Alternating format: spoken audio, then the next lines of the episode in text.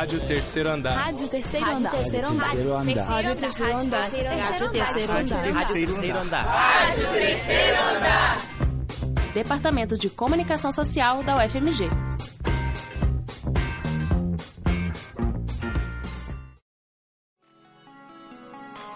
Olá, eu me chamo Adilane. Eu sou a Bruna. Eu sou a Dani. Meu nome é Luiz. Somos quatro estudantes da UFMG e queremos descobrir Belo Horizonte. Porém, temos o desafio de fazer isso com menos de 25 reais. Será que conseguimos? Acompanhe-nos no programa Um Tour pela Cidade. Hoje vamos fazer uma viagem pela região da Savassi. Será que ainda vai lembrar como era a praça aqui? Da nossa turma da Savassi, que ficava tanto aí do bonde cheio que passava, do abrigo, banco e madrugadas, das horas que eu esperava, meu amor passar. Tanto tempo já passou. À porta da padaria Savassi, um grupo de rapazes denominado a Turma da Savassi se reunia para aproveitar a noite belo-horizontina. Criada nos anos 30 pelo padeiro italiano Amilcare Savassi e estabelecida na Praça Diogo de Vasconcelos, a padaria foi ponto de encontro de parte da juventude de Belo Horizonte na época e serviu de inspiração para nomear a região. Pacífico Mascanheiras, compositor que integrou a turma da Savassi, canta sobre as aventuras do grupo e descreve a vida no bairro na canção Praça da Savassi.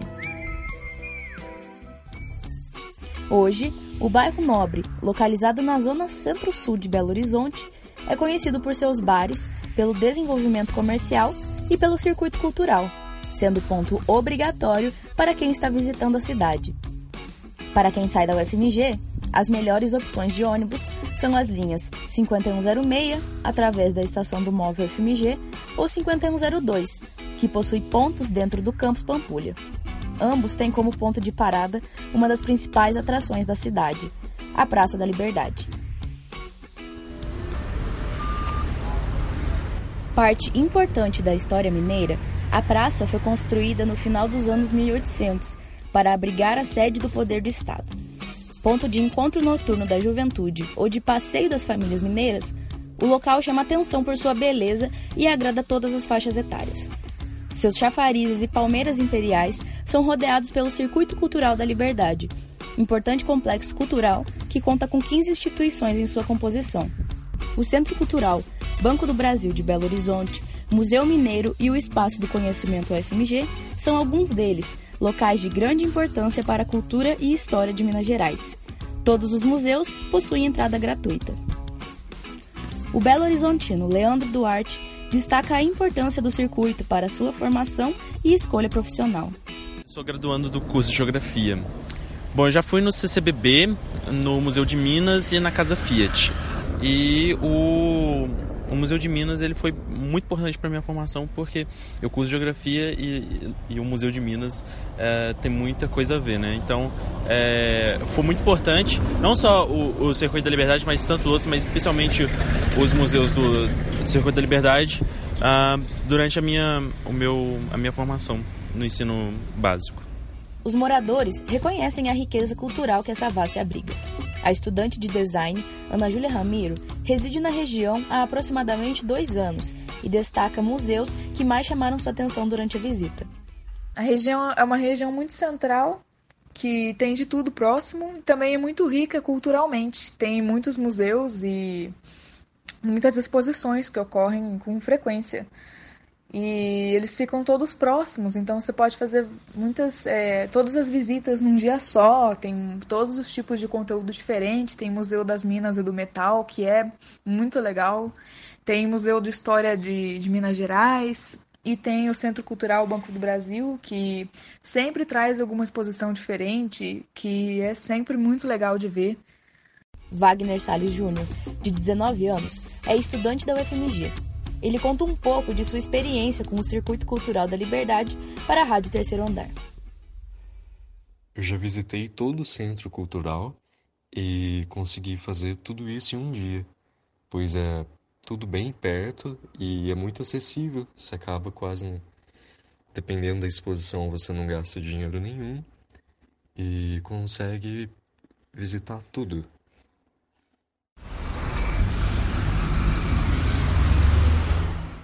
Na esquina da Paraíba com a Inconfidentes, um pequeno restaurante chama atenção pelo nome. O Tosco Burger é um dos tradicionais estabelecimentos da região da Savassi e é famoso pelo tamanho de seus lanches e seus desafios. Tem. Hoje, hoje mesmo eu tenho ali um, um chamarisco que se você vier com 10 pessoas e todos consumirem, você não paga nada. Hoje veio uma menina do Santo Antônio aqui na hora do lanche deles, normal, que todos os dias às 10 horas eles estão aqui. E graças a Deus já estou na segunda geração de Colégio Santo Antônio e do Unimarça aqui embaixo. Então os meninos vêm aqui, comem, enquanto os outros estão comendo e ele não paga. A menina saiu daqui feliz da vida. E eu, na época, eu falei, eu tenho que fazer alguma coisa diferente no sanduíche. Eu, na época, eu lancei, você comesse três sanduíches, todos com um, dois refrigerantes e o creme de açaí, você ganharia na época cinco reais e não pagaria.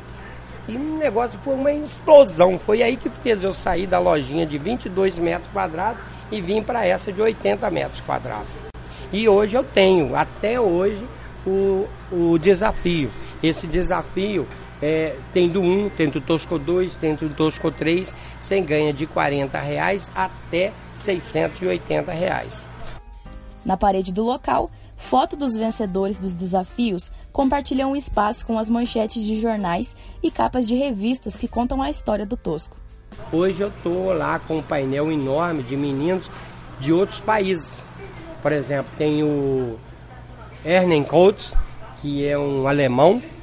Ele veio aqui, ele comeu um sanduíche de 750 gramas, dois sanduíches de 750 gramas, dois refri e o creme de açaí em 15 minutos.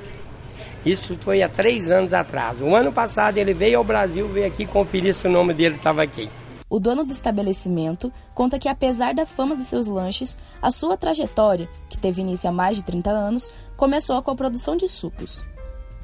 Meu nome é Lourival Dornelles de Paiva. Essa loja eu tinha ela no Padre Eustáquio há vinte e tantos anos atrás. E eu, há muitos anos atrás, eu comecei a trabalhar com suco. Aí hoje eu sou pioneiro em suco no Brasil. Não existia polpa, existia abacaxi, caju e laranja, em tudo enquanto era lanchonete. Então, ao lado da minha loja tinha um Banco do Brasil. Então, as meninas do banco me pediam morango. Mas morango antigamente era mais junho e julho, não existia fora da época. Então eu comecei a comprar os morangos e fazer para eles. Aí eu descobri que no outro, passou o período, não tinha morango. Então o que, que eu fiz? Fiz um curso no Senac de congelamento, de mexer com congelamento, e comecei a congelar o morango para o ano que vem. Então eu comecei a ter aquela fruta constante. Então começou a esparramar no Belo Horizonte inteiro a minha fama, era lá no Padre Eustáquio. Eu saí da, da, do bairro Padre Eustáquio e vim aqui para Savassi, uma lojinha de 20 metros quadrados. Quando eu cheguei aqui, a minha loja antigamente chamava-se Doce Magia, que seria Doce Magia dos Sucos. E eu tenho um sanduíche que chama X Magia. Quando eu cheguei aqui na Savassi, os meninos começaram a apelidar meu sanduíche de tosco, porque meu tosco, meu X Magia era grande, em comparação ao McDonald's. Então eles começavam a chamar ele de tosco. Eu falei, não, vocês não vão trocar meu nome. Eu inventei o tosco. Meus toscos são bizarros. O menor tosco que eu tenho pesa meio quilo, tem 14 itens. O maior é considerado o maior sanduíche do Brasil, tem 2,4 kg, tem 58 itens dentro do próprio sanduíche.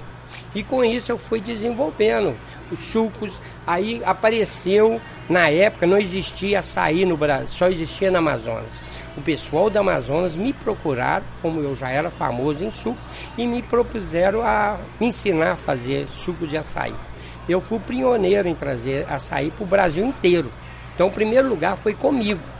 Aí eles vieram me ensinar e eu coloquei o açaí. Até hoje as revistas, as mídias consideram meu suco como o melhor de Belo Horizonte, porque eu compro a matéria-prima, eu tenho contato direto. Eu tenho uma produção, é, uma média de 500 quilos por mês. Eu vendo na média de 30 quilos por dia. Seus preços variam entre 15 e 35 reais, contando com a opção vegetariana no cardápio. Além dos lanches, as opções do Tosco Burger incluem também pratos executivos, que podem ser uma boa alternativa aos preços altos da região.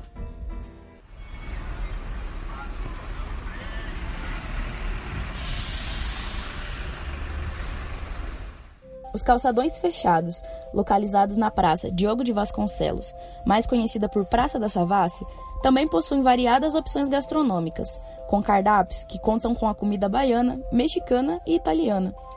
Além disso, a praça, localizada no coração do bairro da Savassi, é uma boa opção para os que procuram um barzinho para ir com os amigos ou curtir uma balada no final de semana. Se você possui um orçamento um pouco maior que 25 reais, um ponto que vale a pena ser conhecido é a sorveteria São Domingos. Nas tardes dos finais de semana, o estabelecimento, fundado em 1929 e localizado na Avenida Getúlio Vargas, reúne diversas famílias para apreciarem as receitas caseiras do sorvete, que atravessam as gerações da família dona do estabelecimento. Segundo o site da sorveteria, o patrono do estabelecimento, Domingos Dias da Silva, nascido em terras italianas, era apaixonado pela arte de produzir a sobremesa. Em sua fazenda, eram e ainda são plantadas e colhidas as frutas, que são usadas para a produção do sorvete São Domingos. O cardápio conta com sabores como sorvete de pinha, jaca e jabuticaba. O preço da bola é de 8 reais.